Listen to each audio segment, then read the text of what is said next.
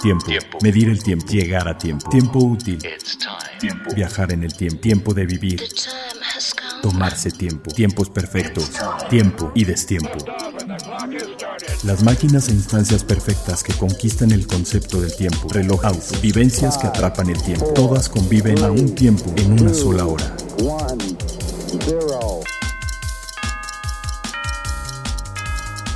Hora local. Hora local. Hora local. ¿Qué tal? Nuevamente esto es Hora Local. Yo soy Carlos Matamoros y eh, estoy aquí con mi amigo Toño Sempere en la producción. Hola amigos, ¿cómo están? Y mi otro gran amigo Fernando González Clement, gran conocedor, junkie, eh, amante de la relojería, con el cual vamos a echar aquí una muy buena plática acerca de Basel World 2019. Hola, soy Fernando y tengo un problema. Eso, todos tenemos ese problema, pero justo vamos a hablar de nuestros problemas y de todo este gran evento que fue Basel World 2019. Vamos a platicar sobre las novedades y vaya, esta gran exhibición ya no es igual que antes, para este año cambió radicalmente con la salida de Grupo Swatch, que era uno de los fuertes pilares de este evento enorme, que antes era enorme, ahora solo es grande. Eh, eran Grupo Swatch, Rolex, Patek Philippe, LVMH, que incluye a Bulgari, Tag Heuer, eh, Hublot, Zenith, Gucci. Y ya, uno de esos grandes pilares, que era Grupo Swatch, se retiró por completo del show Baselworld, alegando desacuerdos con la organización. Y si había algo de eso en esta gran exhibición. Eh, pues digamos que el pueblo de Basilea siempre le, tenía una rara afición por sangrar a los asistentes los precios de hoteles, restaurantes, todos iba al 300%. No es cuento. 300%. 300%. El pueblo bueno. Ni, el buen fin. No, ni el buen fin, ¿eh? No, en serio, era, era una cosa ridícula tratar de conseguir uh, un restaurante, aparte que no había mesas, donde encontrabas, o sea, una. Es más, una Bratwurst, o sea, una salchicha con un pan y una coca o una chela te costaba 25 francos. Estamos hablando de 500 pesos por eso. O sea, realmente era las salchichas más caras del mundo. Ya olvídate si te metías a un restaurante más o menos decente, ¿no? Pero ¿a poco esa fue la preocupación del grupo No, esa, esa era una de tantas, ¿no? Porque imagínate mover todo un staff que lleva una marca de estas durante 10 días que duraba la exposición Imagínate lo que cuesta, nada más en hospedajes y en, y en uh, alimentos y demás. Pero luego, mal servicio de Wi-Fi, poca atención a la prensa, poca atención a los, a los uh, expositores. Por ejemplo, si tú querías poner tu propio Wi-Fi como marca, que tienes un pabellón de mil o dos mil metros cuadrados, tenías que pagar aparte, aunque fuera tu Wi-Fi, tenías que pagarle al organizador, porque su Wi-Fi era una porquería. Entonces, no, no, era un, un, una extorsión impresionante. Y la salida de Grupo Swatch provocó la desbandada de un montón más de marcas que, imagínate, porque estamos hablando de Swatch, Patek, que tienen lana para hacerlo. Pero marcas pequeñas que van creciendo apenas, gastarte la mitad de tu presupuesto anual en un solo evento. Ok. de hecho, el año que entra se consolidan este, el Salón Internacional de Ginebra de enero. Ajá. Eh, y, Basilea, se van a hacer Se acercan en fechas. Van a tener una semana de diferencia. Lo cual así era antes, de hecho. Así era en, en la primera década de este siglo, en los 2000 Así era pero luego lo separaron porque el, otro show es propiedad de, Grupo Richmond, que es dueño de Cartier, Jaeger LeCoultre, Bacheron, Bacheron Constantin, eh, Lange. Ah, Lange, por supuesto. Vaya, 16 marcas de, este gran grupo, Panerai. Y vaya, eso provocó que, que tenían la rivalidad entre los dos grupos, principalmente Swatch y Richmond, separaron las fechas. Entonces, durante más de 10 años fue así. Hasta que ahora se van a tener que consolidar porque va se ha hecho muy pequeño porque de verdad, o sea, de ser 2.000 expositores hace un par de años, ahora se fueron a 200, 300. O sea que los grandes competidores pueden estar no de acuerdo, pero en lo que sí están todos de acuerdo siempre es en cuidar su dinero, ¿no? Ah, no, totalmente, totalmente. y vaya, estas exposiciones sirven para que los joyeros y compradores de todas las grandes empresas distribuidoras vayan y hagan su lista con los nuevos modelos para tener en las tiendas, que además, acuérdate, este show es en marzo y estarán disponibles en joyerías como hasta octubre, noviembre. Por ahí, si bien nos va. Ya surte el mercado. Exactamente. Pero bueno, vámonos a, ya que dimos un pequeño eh, overview de, la, de lo que es Basel World, la gran exposición, que ahora ya no es tan grande. Eh, pues vamos a platicar ya de las marcas principales. ¿Qué te parece si arrancamos con Patek Philippe? ¿Qué onda con Patek? ¿Tú qué viste que te llamara la atención, Fer?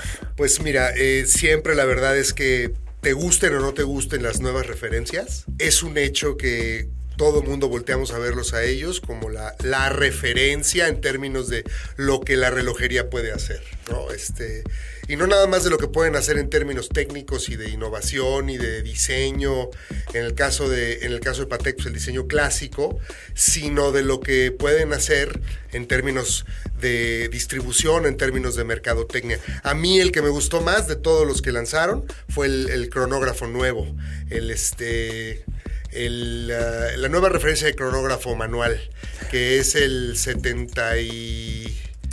Perdón, este, mientras tú lo estás buscando ahí, gracias Carlos. Descontinuaron el, el, el crono y lo hicieron dos pulgadas más grande. Este, y lo hicieron más inspirado en un estilo vintage con números arábigos, este, con agujas de. con manecillas de jeringa. Este, y descontinuaron una referencia que era en 40 milímetros y que la última versión tenía unas baguettes como marcadores de oro, muy bonitos. sí, no, es el 5172G. Ese, que está ese. divino este cronógrafo. Ese fue lo que más me gustó a mí de Patek. Sé que tenemos pensado hablar de otras referencias, pero bueno, esa, esa fue la que a mí me puso la tría el corazón. No, la verdad es que está increíble. Eh, es un, un cronógrafo en oro blanco. Ay, perdón Sí, es el 5172G, es un cronógrafo en oro blanco con un nuevo calibre de eh, integrado de cuerda manual, que es algo súper clásico en relojería y no algo no, no fácil de hacer. A Audemars Spiguel le tomó muchísimos años hacer un cronógrafo integrado y aún así todavía no está en toda su gama. E incluso en alguna plática la, la, directora de relojería de Grupo Richmond antes de Cartier, Carol Forestier, me decía que era mucho más difícil desarrollar desde cero un, un cronógrafo integrado que un turbillón inclusive, que un turbillón es más fácil. Porque sí. el, el, rollo de la integración de, de, todas las funciones que implica un cronógrafo sobre un reloj, eh, vaya, normal, eh, pues implicaba una complicación extra a la hora de la industrialización del, del calibre. Este reloj tiene una carátula azul divina, números Está arábigos increíble. y no tiene calendario, que es una cosa que me gusta mucho porque un cronógrafo es... No debe de tener calendario, claro. te afecta el torque, te afecta la continuidad del movimiento. Exactamente, sobre todo porque vas acumulando energía al final del día y la tienes que liberar de golpe, entonces afecta la precisión de, del, del mecanismo, que en un cronógrafo lo que queremos pues es justamente precisión. Y yo creo que un sueño de muchos coleccionistas es tener un cronógrafo manual de alguna de las tres grandes relojeras, claro. ¿no? De Patek, de Audemars Piguet o de Bacheron. O de Omega de los antiguos. O de Omega de los antiguos. Un, un 321, Lange, ¿no? Un datograph. O un datograph de Lange, ¿no? Tampoco me dolería mucho. Sí, vaya, son de los santos griales en cuanto a cronógrafos puristas. Y la verdad de es que. De cuerda manual. De cuerda manual, exactamente. O algún Daytona de los viejitos. También. Solo que esos ya. No, no ya, olvídate, son incomprables. No, no, alcanza, punto. Ahora, yo me, me, iría por el otro Patek, el 5212A, que es el, el, crono, el, perdón, el calendario semanal, que es una complicación muy interesante, muy Uy. funcional, que solamente la había visto yo en un reloj. Tú te has de acordar del Frederic Constant. ¿Cómo no? Que era el Business Timer. Era el, el, el Frederic Constant Business Timer, pero un reloj de cuarzo pero la idea era muy buena, o sea, medir el año en semanas. Obvio, este lo tienes eh, marcados los meses, pero dentro de los meses tiene las cuatro semanas y el número de semana del año. Para financieros, para gente que, que trabaja en industria, eh, es perfecto un reloj que te cuente las semanas, porque cuando listas producción es en la semana 43. Además, creo que la sacaron del parque con esta referencia, eh, está increíble y además lo que, lo que solamente puede hacer Patek, ¿no? Que es este venderte un reloj de acero. Este, que va a tener una demanda como brutal. más exótico que los metales preciosos que ofrecen en, más del 90% de su gama, ¿no? Bueno, Lange hace lo mismo, ¿eh? Lange de repente te saca una edición limitada en Rarísima. acero y hay y los coleccionistas golpes y patadas por conseguir uno de estos. Así es. Este Patek seguramente va a ser uno de esos eh, rarísimos eh, Patex en acero, que son como el santo grial para todo coleccionista de esta marca, porque sí, el 90 y qué, 98%. Pues de pon que los 90 bajos, pero son, son producciones en metales preciosos. De, sí, va platino, oro, blanco, oro de cualquier color, blanco, rosa o amarillo. Eh, pero los, los, relojes Patek de acero son bastante raros. Este es muy bonito, es muy, eh, pues muy interesante. La, carátula se puede sentir como un poquito saturada. Saturada quizás. Pero es que tienes en el arillo exterior tienes en los meses, tienes los meses del año, luego tienes el número de semana empezando con la primera semana de enero y tienes de ahí del 1 al 53 todas las semanas del año. Y en un aro interior, luego están los índices aplicados tradicionalmente de una construcción de un reloj así. Y luego en, el, aro interior tienes el día de la semana con otra aguja con una muy interesante punta en curva que te indica el día.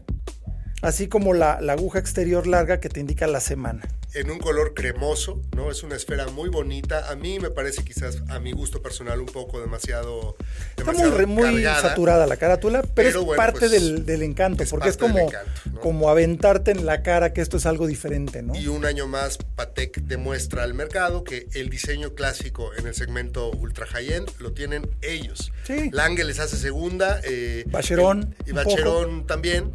Este, pero ellos, ellos son los, la referencia en ese, en ese sentido y, este, y los que mantienen las ganas de los coleccionistas año con año de hacerse de alguna de sus piezas. Sí.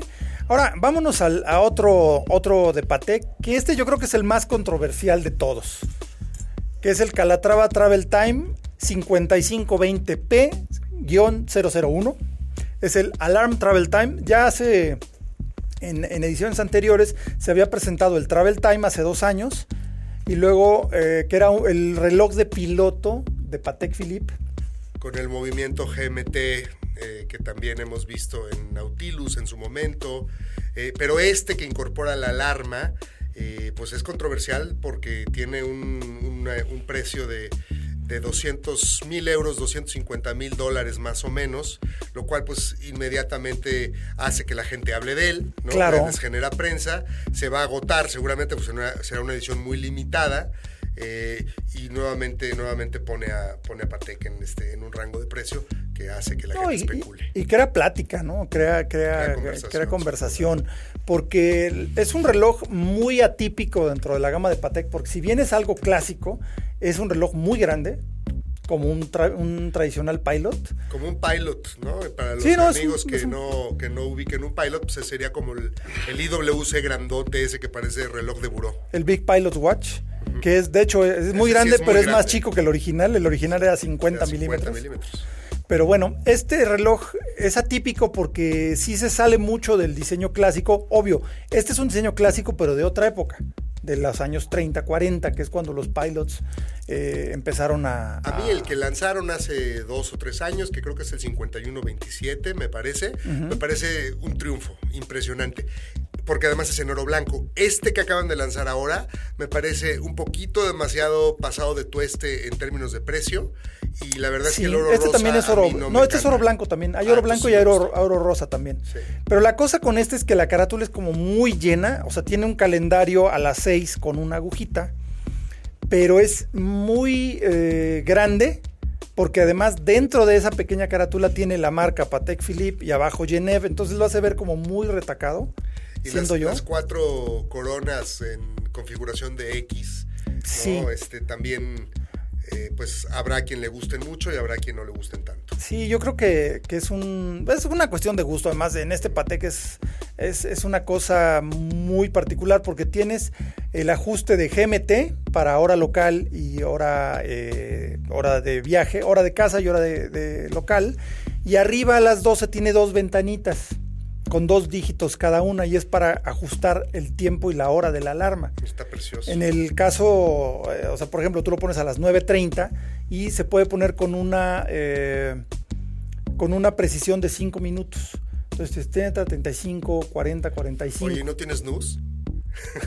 No, creo que no. Así le das un zape, ¿no? Todavía no logran incorporarle el No, imagínate. A, las piezas automáticas. Ahora, o si eres como la pantera rosa que te despiertas de malas y agarras y la avientas. Que, traigan al pajarito, ¿no? Ándale. no, pero aquí hay una cosa interesante con este reloj, que el sistema de alarma no es una, una cuestión tradicional, es un... Eh, está derivado de un sistema de sonería, es un gong. Es un gong. Y tiene un sonido muy melódico. de minutos. Sí, y un regulador mecánico que hace que se reduzca la velocidad del, del arranque de la alarma para que pueda durar un poquito más. Entonces la verdad el sonido es muy bonito, muy melodioso, muy eh, similar a algunos que sacó eh, Jaeger LeCoultre, los Extreme World Alarm, que traían doble caja de titanio. Tenía un sonido hermoso ese reloj. Y este lo que tiene es eso. La cosa es que el oro blanco pues no es tan bueno. Yo creo que, yo creo que si este reloj lo lanzan en algún momento en acero, ah, no. la, la van a sacar del parque. La van a romper. O si se avientan a hacer algo así locochón de titanio, es que este reloj en titanio Sería una locura. Sería una locura. Pero bueno, ahí estamos desarrollándoles productos y lo sacan en años próximos. Patek Philippe, ya saben quién les dio la idea. ¿eh? Ya saben quién les dio la idea. Pues yo creo que eh, son los, los, más importantes. Bueno, el Nautilus. El Nautilus también. Sí, yo creo que el Nautilus no, no podemos. No, no, con calendario anual. Si no lo referimos al, al 5126, ¿es, no? 5726 diagonal Perdón, 1A. 5726 que es un modelo que ya conocíamos, que ahora lo sacaron con una carátula degradada en azul. Muy parecida a la del icónico 5711. Pero está divino. a las 12 tenemos dos ventanitas que indica primero el día de la semana y luego el mes. Y abajo a las 6 otra carátula que nos muestra el día, este, el día, el, ¿cómo se llama? No, perdón, la, la hora, en, en un indicador de 12 a 24 horas la fase lunar y abajo a las 6 tiene el calendario. Ojo, no es una referencia nueva. No, no, el no. El calendario anual de Patek ya existe de hace algunos años y simplemente cambiaron el color de la esfera, de la carátula, de la carátula y nos lo pusieron en una caja muy parecida a la del 5711, que es el Patek, el Nautilus que, que todo el mundo quiere, ¿no? Sí, el, 5711 es así como el... Que tiene un precio de lista de 30 mil dólares, pero ahorita en el mercado secundario, si lo encuentras, está como en 60, 65 mil dólares. Como bien dijiste, sí lo encuentras. Pero vaya, el Nautilus es una referencia, es un reloj que todo mundo desea. El diseño original proviene del gran Gerald Genta y francamente es algo espectacular. Pero ahora, vámonos con Rolex.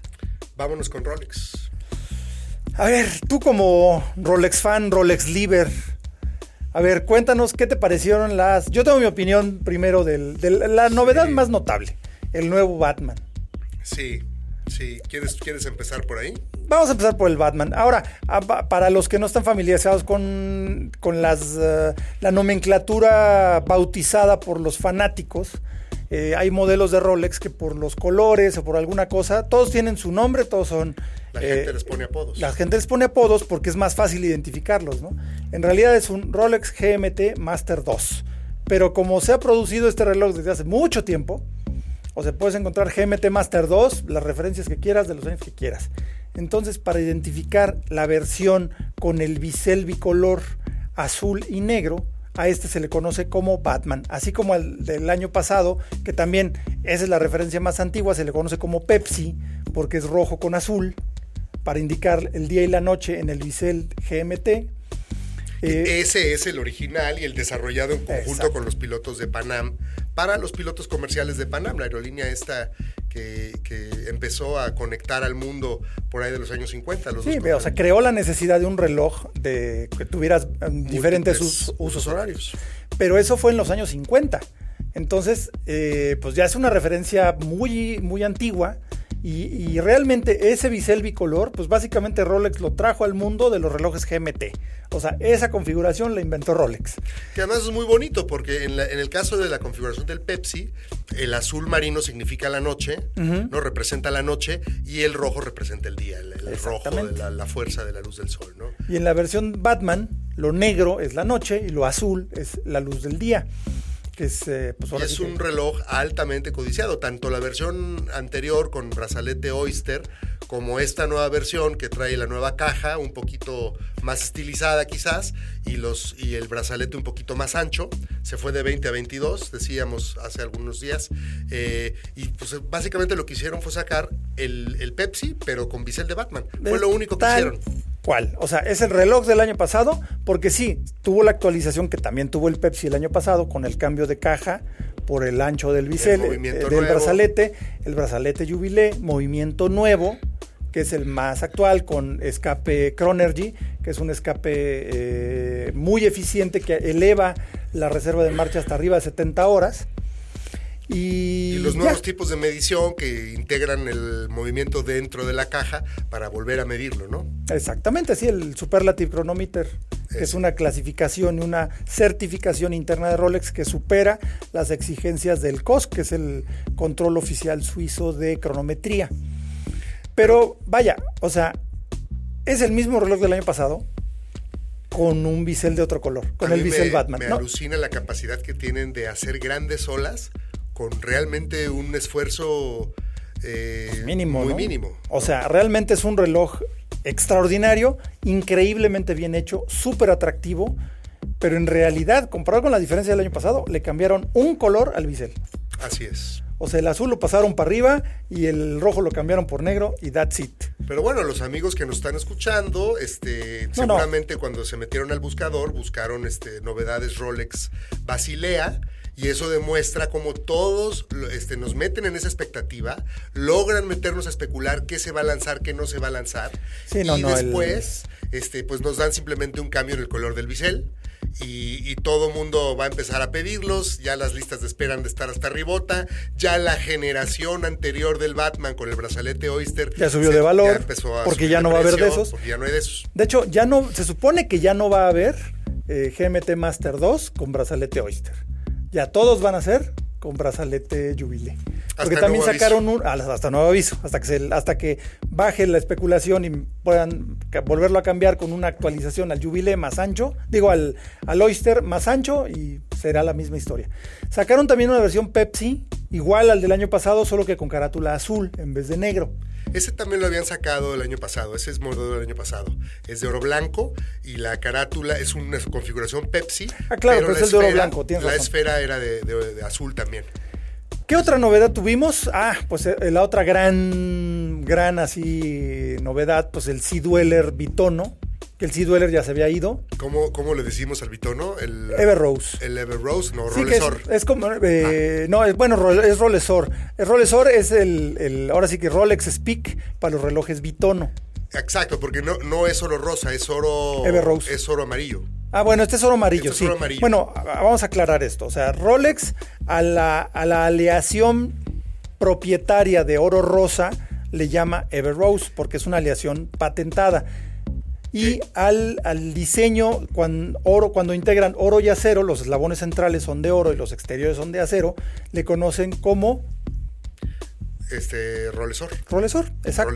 Ese es el, nombre que le da Rolex a los relojes Vuitton. Los muy puristas andan muy preocupados porque uno de los pocos relojes realmente utilitarios y realmente que quedaban. que quedaban de Rolex, este ya lo convirtieron también en un artículo de lujo meramente, este con esta configuración en dos tonos, este aunque bueno, tranquilícense que todavía tienen el Sea de 44 milímetros. Sí, para el Deep Sea ese, si no, pues, no tienes eh, muy, mucha práctica buceando, ese te ayuda a que te hunda. Exactamente. Es un reloj enorme el, Deep Sea. Y con metal precioso. Sí, digamos que ese fue la evolución del, del Sea Dweller, pero ahora renace el Sea Dweller como un reloj con eh, configuración eh, rolesor. Y con todo y su cíclope, que también a los puristas los tenía muy preocupados, ¿no? Sí, sí, pero yo, yo lo veo raro. O sea, a mí no, el Sea Dweller, como dices, es un reloj herramienta por excelencia, por definición.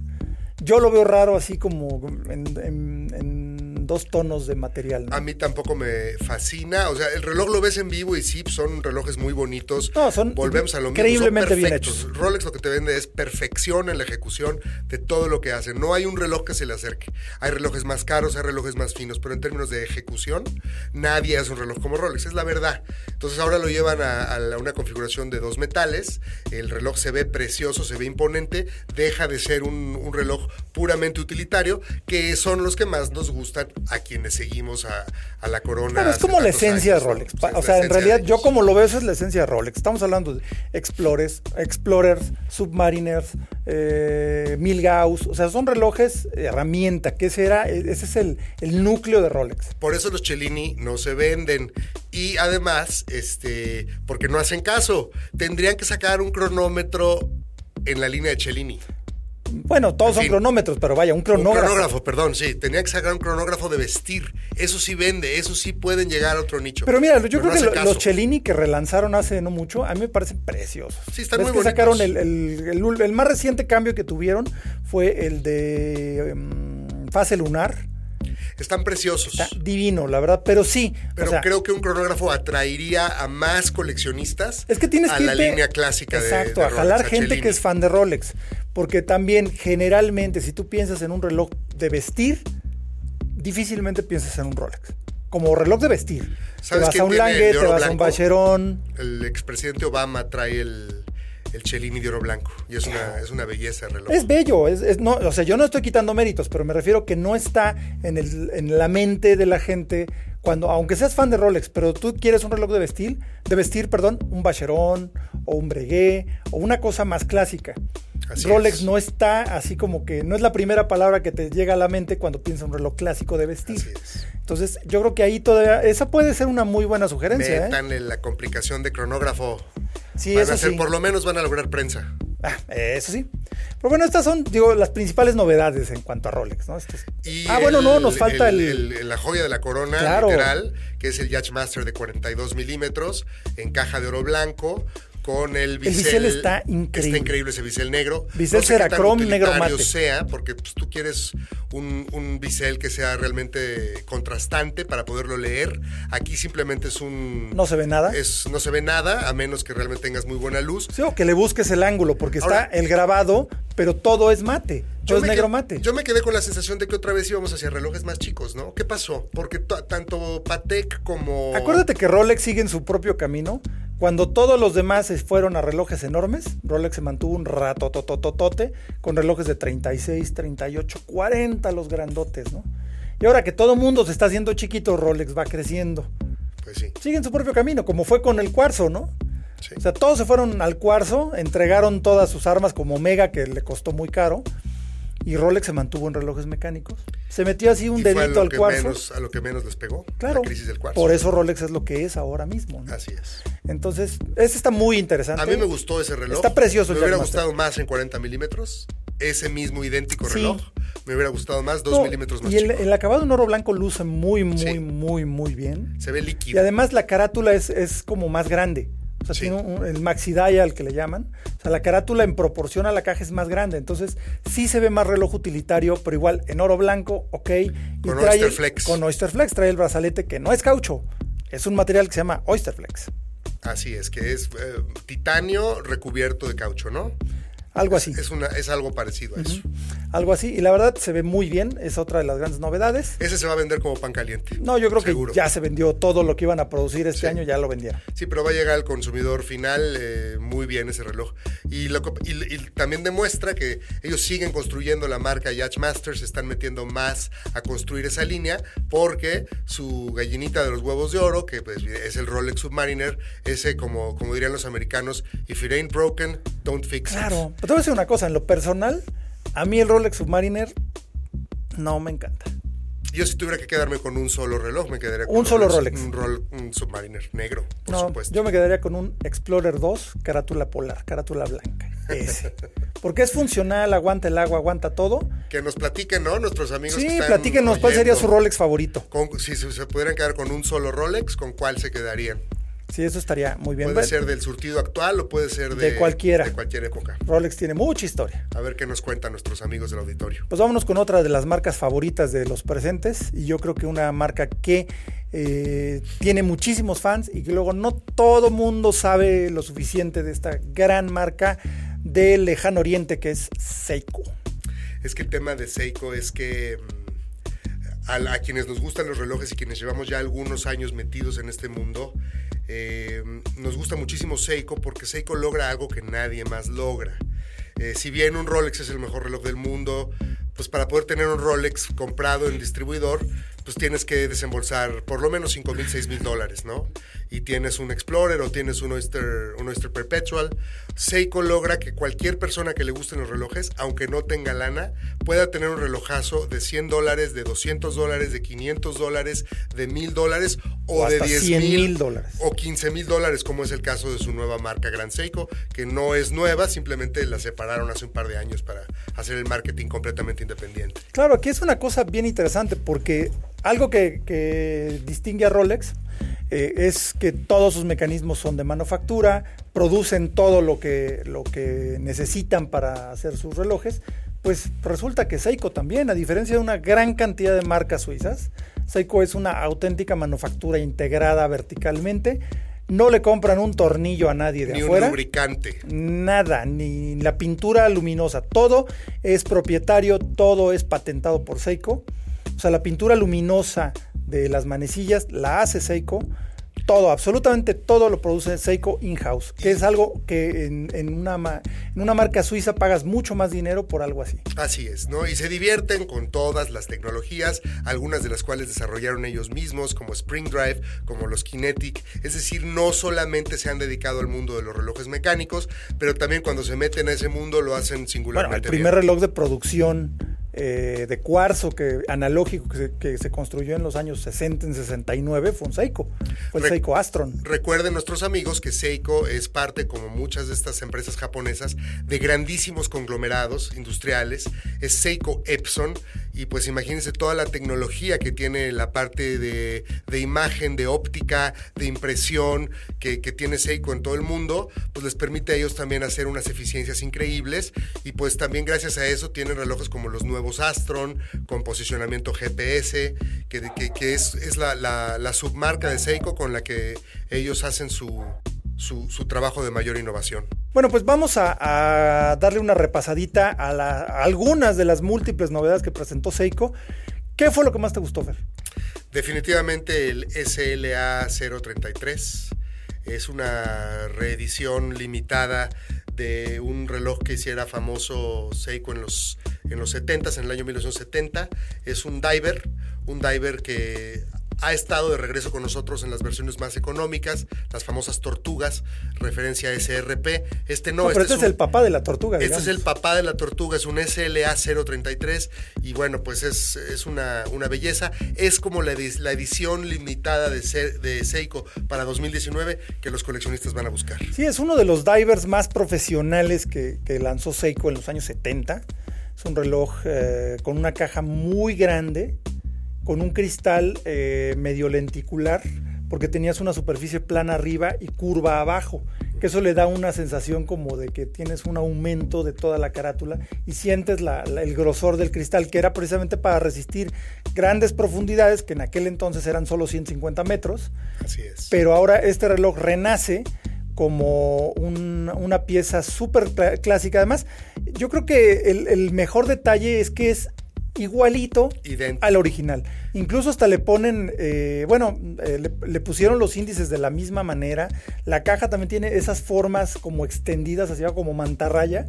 Más que una tortuga, es como una mantarraya. Es como este. una mantarraya. Bueno, Seiko llevan sacando la del parque, otra vez la expresión, desde hace varios años con estas ediciones muy limitadas, eh, que te dan ese mismo look de los relojes que a todos nos encantan y que son relojes muy casuales y muy divertidos, pero con un altísimo grado de ejecución, el pulido por el que Seiko es famoso, el Zaratsu este, que realmente te da unas superficies de locura. Totalmente. Entonces, el grado de ejecución de este reloj. Que antes el este, Zaratsu solo lo veíamos en Gran Seiko. ¿ah? Así es. Ahora ya están aplicando esa calidad de, de pulido, que es una cosa súper tradicional japonesa. Hecha a mano. Hecha totalmente Entonces, a mano. con un reloj Seiko, tú puedes tener un, un reloj terminado a mano, este, con un precio acorde, porque el reloj no está nada barato, va a estar como en 4.500 dólares más Claro, o pero, menos. pero la pieza que tienes es un- una cosa excepcional, completamente manufactura, una reedición de un reloj súper clásico. Es más, si quieren ver cómo era el original, vale la pena que se echen un clavado a un Google y búsquense a, a Martin Sheen en la película Apocalypse Now, que es el reloj que trae eh, Martin Sheen. Y de hecho se ven muchos Seikos ahí porque Seiko fue un reloj que se popularizó tremendamente en la guerra de Vietnam. Y porque se los, se, los, se los expedían a los soldados como standard issue. Exactamente, y los llevaban de regreso a Estados Unidos y por eso fue donde empezó la explosión de Seiko en Estados Unidos. Estados Unidos. El tema de Seiko es que tiene realmente toda la credibilidad. Todos los coleccionistas serios eh, respetan y quieren a Seiko al mismo nivel que a las grandes relojeras suizas. Porque es una gran relojera, simplemente no es suiza. Pero ¿no? como hay relojes de 100 dólares, uno se los encuentra muchas veces donde estarían las marcas de moda, no las marcas de alta relojería. Y entonces por eso mucha gente que no se ha metido de lleno al tema Ve Seiko y entiende dice, los "Ah". Seiko como los Michael Kors. ¿no? Y no. Y no. Y Es señores, otro no. planeta. Aunque los vean ex- exhibidos al lado, este, no es nada es parecido. más, hasta un Seiko de cuarzos de 100 dólares. Ah, yo tengo es- varios. Son claro, buenísimos. no, y es un reloj completamente manufactura, cosa que un reloj suizo de 300 dólares no lo es. Igual que los solares también. Así de fácil, salvo Swatch. Sí. salvo Swatch, que sí son manufacturas, son todos suizos. Pero bueno, eh, ¿qué otra pieza te llamó la atención? De los Gran Seiko, porque a mí me gustó muchísimo el, que sacaron la, nueva versión clásica, los, bueno, los LX. Vamos a hablar de los LX Spring Drive, primero que nada. Yo creo que si sigamos con Prospects. Los LX son los relojes eh, rudos de Seiko por excelencia, ¿no? Mira, a mí me, hay cosas que me gustaron y cosas que no me gustaron tanto. Me gustó que empiecen a meter el movimiento Spring Drive, que le empiecen a apostar a ese movimiento en su. Que antes era solamente para Gran Seiko. O para Credor, sí. Sí, sí, era de, de, Gran Seiko para arriba. Exacto. Ya hace algunos años empezaron en el mercado japonés a darle el movimiento Spring Drive a algunos modelos de la línea Seiko como tal. ¿No? Y ahora nos Bueno, Seiko Superior. Exacto. Sí, sí. Y, ahora nos están dando Spring Drive en ya toda una línea de seis relojes de, la, de la submarca Prospex, que son los, los, relojes profesionales. Este, nos están dando dos GMTs, nos están dando dos divers, que son los más caros del surtido, y nos están dando dos... Este, bueno, el LX con acabado... Este, es que es uno, uno blanco y uno negro. El Lion Coating negro. Para los amigos que conocen bien la marca, pues son Marine Masters. Es la, es la misma la caja, del Marine Master. De un Marine Master. Este, pero lo que sí no me gustó es que las, las proporciones de los nuevos biseles creo que las explotaron de más. Es demasiado grande. Yo creo que sí le demerita un poquito, le, le roba atención a la carátula, que es lo más importante. Y es que las propiedades, las proporciones de los Marine Masters originales son perfectas. A mí es uno de los relojes que más me gusta. Entonces, verlo con ese bisel tan grande, tan sobrado, no me gustó. Sí, es demasiado grande, es demasiado grande. A excepción, ¿sabes cuál se ve bien? El GMT. Porque en, el, en los otros el bisel es como más grande porque la carátula es más pequeña.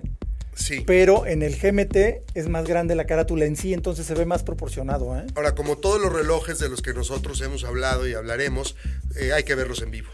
Hay que verlos en vivo. O sea, realmente una, una gran sugerencia si piensan comprar alguna pieza así es siempre tenerlo en las manos y evaluarlo, porque puede ser una pieza increíble, tener gran historia, tener gran tecnología, tener un diseño brutal, lo que sea, pero si no te gusta puesto... Es correcto, siempre pruébense un reloj en la muñeca antes de comprarlo. Hoy lo hemos hablado, ¿no? Un reloj de este nivel no es nada esencial, porque pues ya tenemos la hora en 20 mil lugares más, en el coche, en el microondas, en el celular, en donde sea ya tiene que ser un objeto de disfrute personal, tiene que ser un objeto de gusto, de emoción, de que te llene, ¿no? Así es, yo creo que todos los amigos que nos escuchan comparten este vicio que es como buen vicio, muy irracional, pero muy bonito. Ah, eso sí. Y es mucho más sano que fumar. Así es. pero bueno. Está más barato que las novias. Ah, no, bueno, pues qué te digo. ¿Qué te digo?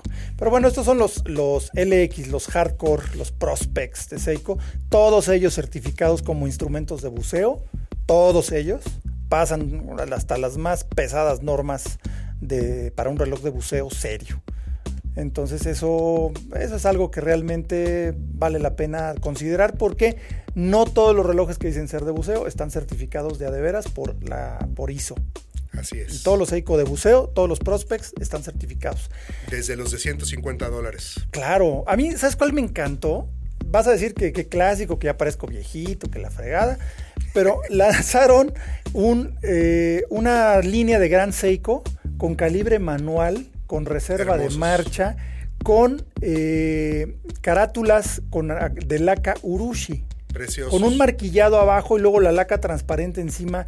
Vi uno rojo en particular que fue así el que yo dije, wow, este sí sabe a jugo de tomate. Espérame tantito. Esa referencia del jugo de tomate. Es viejísima. Quienes, quienes no tengamos por lo menos 50 años de edad no Gracias, vamos a entender. No lo vamos a entender. Pero bueno, si no lo entendieron, no se preocupen. Pero si no, pero si no lo entendieron y le quieren entender, váyanse a YouTube y pongan la, frase esto sí sabe a jugo de tomate y podrán ver. Es un comercial de los 70. ¿De qué está hablando el buen Carlos Matamoros? Sí, ya de plano me, acabas de dar una ancianada, pero de esas buenas. No, el caso es que este, esta laca urushi es una, un, Trabajo manual, artesanal también. Totalmente, y muy tradicional de Japón, las, las cajas que hacían de, de, de laca. No, es que ve nada más qué cosa. Están hermosas estas nuevas referencias eh, de vestir de Gran Seiko. Creo que son. Muy planito, porque precisamente como se ahorran el mecanismo de cuerda automática, que yo creo que para un reloj así, el disfrute de darle cuerda es como que algo, algo que más te permite jugar con el juguete, ¿no? Sí, estas referencias, eh, no sé qué referencias son, pero salieron incluso unos días antes de Basilea. Sí, fueron unos días antes de Basilea. Y, este, y con precios muy ambiciosos. Es decir, a mí... Son el SBK, SBGK 002 y 004. El 02, 002 es el rojo y el 004 es el verde, que también está divino. caja de oro rosa. Me queda claro que la, la marca Grand Seiko le ha de estar yendo muy bien porque para que Seiko siga por segundo o tercer año consecutivo subiéndonos el ticket de entrada para Grand Seiko con relojes ya de, 10, 15 mil dólares, 25, 30 mil dólares en el caso de los de, caja de metal precioso. No, no, el de este, platino. incluso hay uno de, platino martillado que también ese sí lo lanzaron en, en Basilea que tiene un precio de casi 80 mil dólares, ¿no? Qué salvaje. Entonces este, es una belleza. Pero esto sí es automático, ¿no? una, pregunta, entonces, eh, esta, esta, línea Gran Seiko, eh, esto es para conocedores exclusivamente, ¿no? Porque sí hay una hay una percepción, al menos para los que somos este, novatos de esta cuestión, de que Seiko es un reloj más común, más... No, lo que pasa es que Seiko, como bien decía Fer, te da relojes desde 100 dólares hasta 100 mil dólares. Hasta medio millón de dólares. Hasta medio, el, credo repetidor a minutos llega hasta medio millón de dólares. O sea, es un poquito como las empresas japonesas. O sea, si alguna vez se han subido un elevador o han comprado un coche Mitsubishi o han tomado un lápiz o una plumita que diga Mitsubishi Pencil. Mitsubishi hace elevadores, lápices, plumas, coches, equipo de audio y video. O sea, las corporaciones japonesas son de, como de muy amplio alcance. Es que aquí mi pregunta entonces obedece a por qué esa mentalidad de decir, en lugar de crear una marca, digamos, de alto prestigio, nos quedamos todo con la misma. ¿Es, es cuestión de filosofía oriental? Es totalmente filosofía oriental. Es una muy buena pregunta. Eh, de hecho, antes lo tenían por punto de precio. Este, hace dos años ellos decidieron separar la marca Gran Seiko de la marca Seiko, lo cual es, pues es, fíjate, o sea, es el mismo nombre, no, no está muy bien separada en términos de, nombre porque pues, se sigue llamando Seiko. Estás agregando la palabra gran. Nada más, exacto. Pero ya están haciendo la mercadotecnia completamente por separado, ya tienen una página totalmente separada en línea y a lo que va Gran Seiko va tras los huesos de Rolex. A nadie le quepa duda de a qué van. No, pero aquí hay una cosa bien importante. Es que eso sí es una cosa súper japonesa, porque esta separación fue reciente, pero tiene una razón de ser. Ustedes conocen las marcas Infinity, Acura. Claro. Y. Y Lexus. Lexus. Lexus. ¿No? Y también la de Nissan favorita. Ah, no, bueno, Infinity es la de Nissan. Bueno, Infinity, Acura, Lexus. O sea, esas marcas fueron creadas porque en Japón lo mismo Nissan te vende un March, que es el coche súper barato. Que un GTR. Hasta un GTR. Bueno, es que GTR sí es Nissan. pero, por ejemplo, un, coche más lujoso decían, o sea, en Japón no tiene problema. Los japoneses no, los japoneses lo entienden. Saben que Nissan abarca un, rango enorme de productos, pero para poder vender fuera de, Japón un coche Nissan de 80 mil dólares, oh, no te lo compran. Por eso crearon Infinity. Exactamente, crearon Infinity para que el mercado occidental lo entendiera. Lo mismo hizo Honda con Acura, lo mismo hizo Toyota con Lexus. En el caso de Seiko, Gran Seiko existe desde los años 60. Entonces realmente eran Seiko GS. Era Seiko Grand oh, Seiko. Entonces eh, era una producción aparte, en una fábrica aparte, y crearon una competencia muy interesante. Seiko tenía dos fábricas, que eran Suwa y Daini dos lugares diferentes, y dijeron, a ver, pues échense un tiro a ver quién crea el reloj más perfecto dentro de Seiko. Entonces salió el Gran Seiko, que era el GS, y salió el King Seiko, que era el KS. Entonces, eh, por su lado, cada quien empezaron a hacer relojes increíbles. Entonces, en los 60 hubo relojes King Seiko y hubo relojes Gran Seiko y hubo relojes Seiko. Ok. Después, Gran Seiko acabó ganándole a King Seiko, se integraron las dos manufacturas y solo quedó Gran Seiko que dejó de hacer relojes mecánicos en los años 70 y se dedicó a producir los relojes de cuarzo más extraordinarios que has visto, los más precisos, hechos como si fueran relojes mecánicos, una cosa increíble.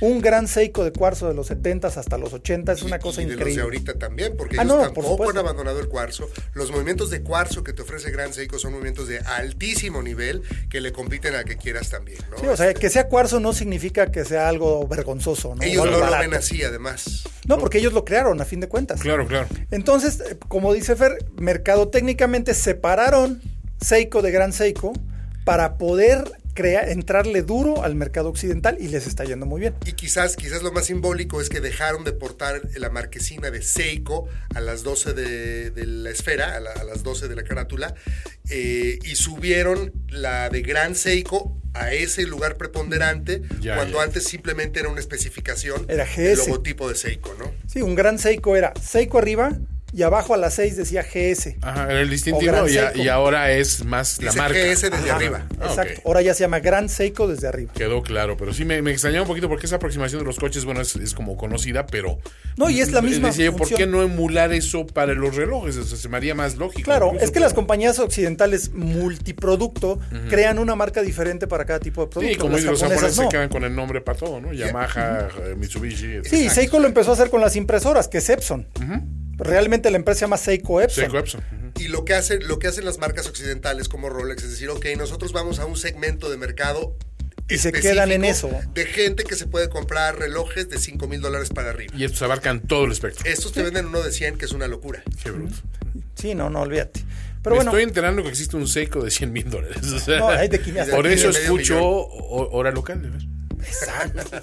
y bueno, el último de los que hablamos, el, el, Spring Drive de edición limitada en platino, que tiene un acabado en la caja completamente marquillado, como trabajado a mano. O sea, ahí sí puedes estar. Además, una cosa que, que se ve muy de bien. Tane, para los que no entienden a qué se refiere Matamoros. Sí, o sea, imagínense que con un pequeño cincel le pegan a la caja. En vez de los acabados pulidos, es un acabado como texturizado a mano, a golpecitos, con un cincel en un tamaño de una caja, en un metal muy duro que es el platino. Y la verdad se ve increíble porque tiene el, estilo monocromo de tener la carátula del mismo acabado exactamente que la caja, ¿no? Es una cosa muy particular. Para los amigos que quieran ver todas estas, todas estas novedades, este, mientras nos están escuchando, pues métanse a las páginas corporativas de, de hora local. es también. arroba hora guion bajo local de, en Instagram. Ahí les vamos a poner todas las fotos de estos juguetes. Ahí, lo van a poder ver.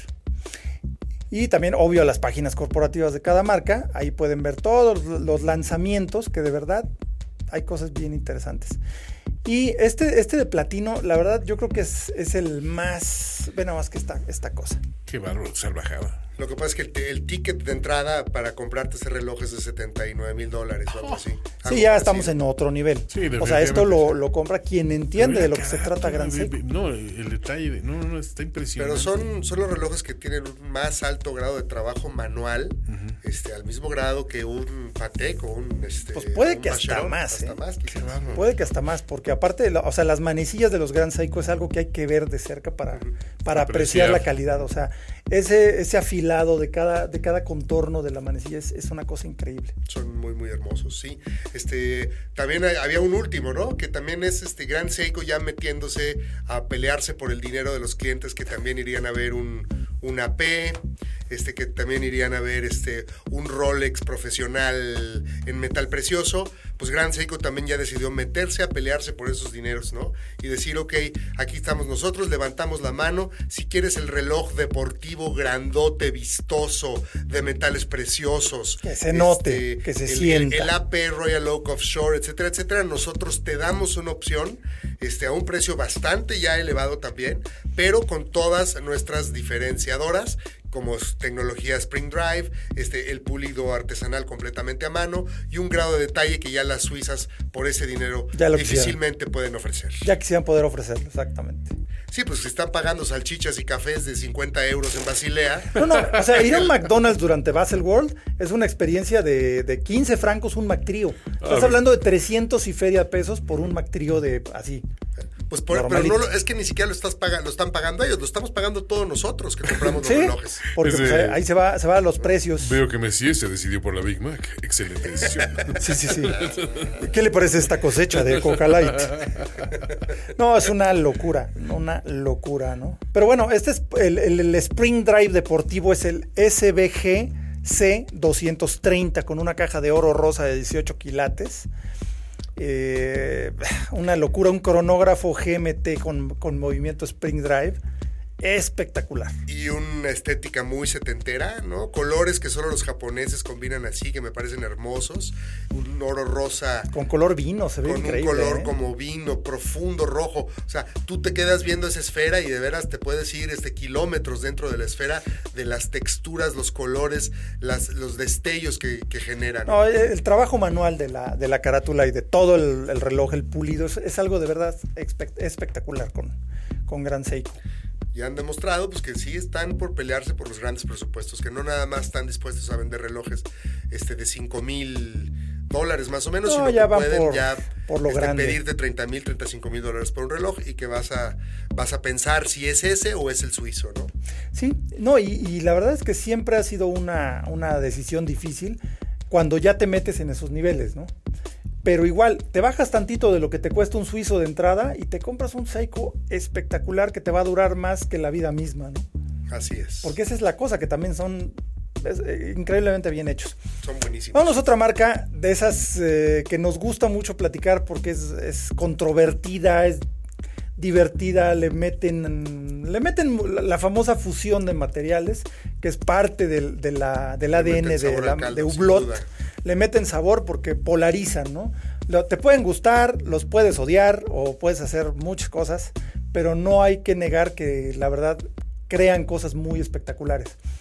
Pues y se, han, inventado su propio rollo, que es esta fusión de materiales propio discurso, que ¿eh? nadie hacía antes de que ellos llegaran. Entonces, este, creo que tienen ese valor, ese mérito, por lo menos sí lo tienen.